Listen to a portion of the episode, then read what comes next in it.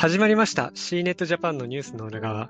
この番組では C ネットジャパンに掲載された記事の中から一本をピックアップして担当記者に裏話などを聞いていきます。モデレーターは編集部の佐藤が担当いたします。今週は編集長の加納さんとともにお届けいたします。それではまず簡単にご挨拶をお願いいたします。はい、オーディオビジュアル関係を担当しております、加納です。よろしくお願いします。はい、よろしくお願いします。よろしくお願いします。さて今日はですね、えー、パナソニッククに関する記事がちょっと掲載されましたので、そちらの方に、あの、ちょっと加納さんからご説明いただきたいと思ってます。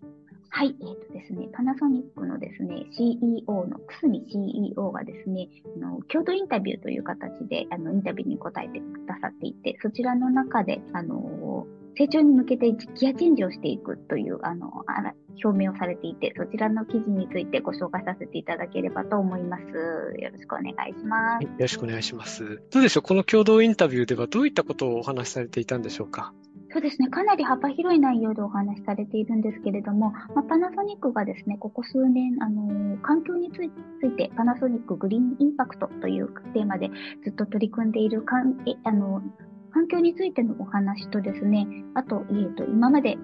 取り組んできた事業会社主導の構造改革について、あの、今、進捗とどんな感じになっているか、みたいなお話とですね、あと、まあ、中にはですね、中国企業との、あの、対比ですとか、あと、ソニー、高校業績が続いているソニーについて、あの、言及されているという点もかなり、あの、面白い記事になっているかと思います。わかりました。あの、実はまあ、加納さんも結構長くパナソニック関連の、まあ、記事も手掛けられてきたと思うんですけども、こういうくすみさんが今回このようなインタビューに出てくるっていうのは、インタ登壇されるっていうのは結構珍しいことなんですか？そうでもないかったりしますか？そうですね。でも本当年に1回か2回あるかないかみたいな感じで、はい。なかなかやっぱりご本人ご登場というのはあ、貴重なケースだと思います。わかりました。あとですね、こう僕がこう記事を見てて、ちょっと印象的だなと思ったのが、まあ、ソニーさんと、その、言及、ソニーグループに関して言及された部分があってですね。で、はい、僕の中のイメージだと、やはりソニーさん、もちろんソニーさんもパナソニックさんも、いわゆる技術っていうところをかなり力を入れてるっていうのは、まあ、その、変わらないとは思うんですけど、ソニーはどっちかというと、その、まあ、音楽だったりゲームだったりっていうエンタメ系の方を割と事業的にも規模的にも大きいかな。はいね、一方でパナソニックっていうと、どっちかっていうとその家電系だったり、あの、そちらの方のイメージがあるので、一見するとこう、ちょっと方向性が違うかなというふうに感じてはいるんですけども、加納さんはこのあたりはどう感じていますか？そうですね、あの、私が長くあの割とソニーさんとかパナソニックさんとか取材させていただいてきた中では、以前はすごくあの、ライバルというか、電機メーカーのソニーとパナソニックじゃあ、競合としてどうなのみたいなのを、あの、割と長く取材をさせてきていただいたので、あのライバルというイメージが強いイメージですね。はい。割とそういう、まあでも時代の流れ、時代によってちょっと、ちょっとずつ得意としている領域が変化しているのかなっていうことでしょうかね。どうしたら。そう、そうですね。佐藤さんがおっしゃられたように、あの、ソニーさんは割とエンタメ系に今振られていて、音楽事業や映画事業も大変うん、強かったりしますけれども、パナソニックさんはどちらかというと、まあ、白物家電が強かったりですとか、うんうん、あと、今ですね、あの、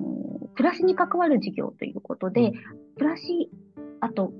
現場の方ということで、あの、課題解決と、使われる方のお役立ちというのをテーマにされていて、そちらの方にシフトされているイメージがあります。でも結構その本当に特にこの、今回、まあ、2ページにわたって書かれてるんですけど、2ページ目のその、まあ、車載電池事業というようなところもですね、結構、まあ、その課題解決というか、結構、その、力を入れてるんだなというふうに受け取れるんですが、そのあたりについてもいかがですか？そうですね。あの、車載電池事業ずっと長くやってこられていて、あの、設備投資もかなりされていたりですとか、新しい取り組みもかなり目立つんですけれども、ここまでやられてきた中でですね、CO2 の削減とか、環境の方も含めて、こちらにシフトされていくのは、すごく今後、パナソニックの成長の柱になっていくのかなという印象を強く受けました。ありました。ありがとうございます。まあ、あの、このちょっとインタビュー自体はですね、あの、ライターの岡原さんにあの出席していただいたものなので、岡野さんがちょっと直接出られてはいないんですよね。確かね。はい、はい。ですよね。で、あの、それでいくと、えー、まあちょっと直接どういうニュアンスでお話しされたのかまではちょっとわからないところはあるかもしれないんですけども、まあ今回その、このくすみさんがお話しされたことのその印象というか、何か感想みたいなものを最後にいただければと思うんですが、いかがですか？ですね。くすみ CEO に変わられて、からというか、ここ数年パナソニックさんはかなり環境を意識されていて、その先ほど言ったパナソニックグリーンインパクトという形を推進されているんですけれども、それを環境というあの CO2 削減という立場と、あと、自ら関わる事業の中でも CO2 を削減したりとか、環境に、ね、環境に根ざしたものにしていこうという、あの、すごく強い意志が感じられるなと思いました。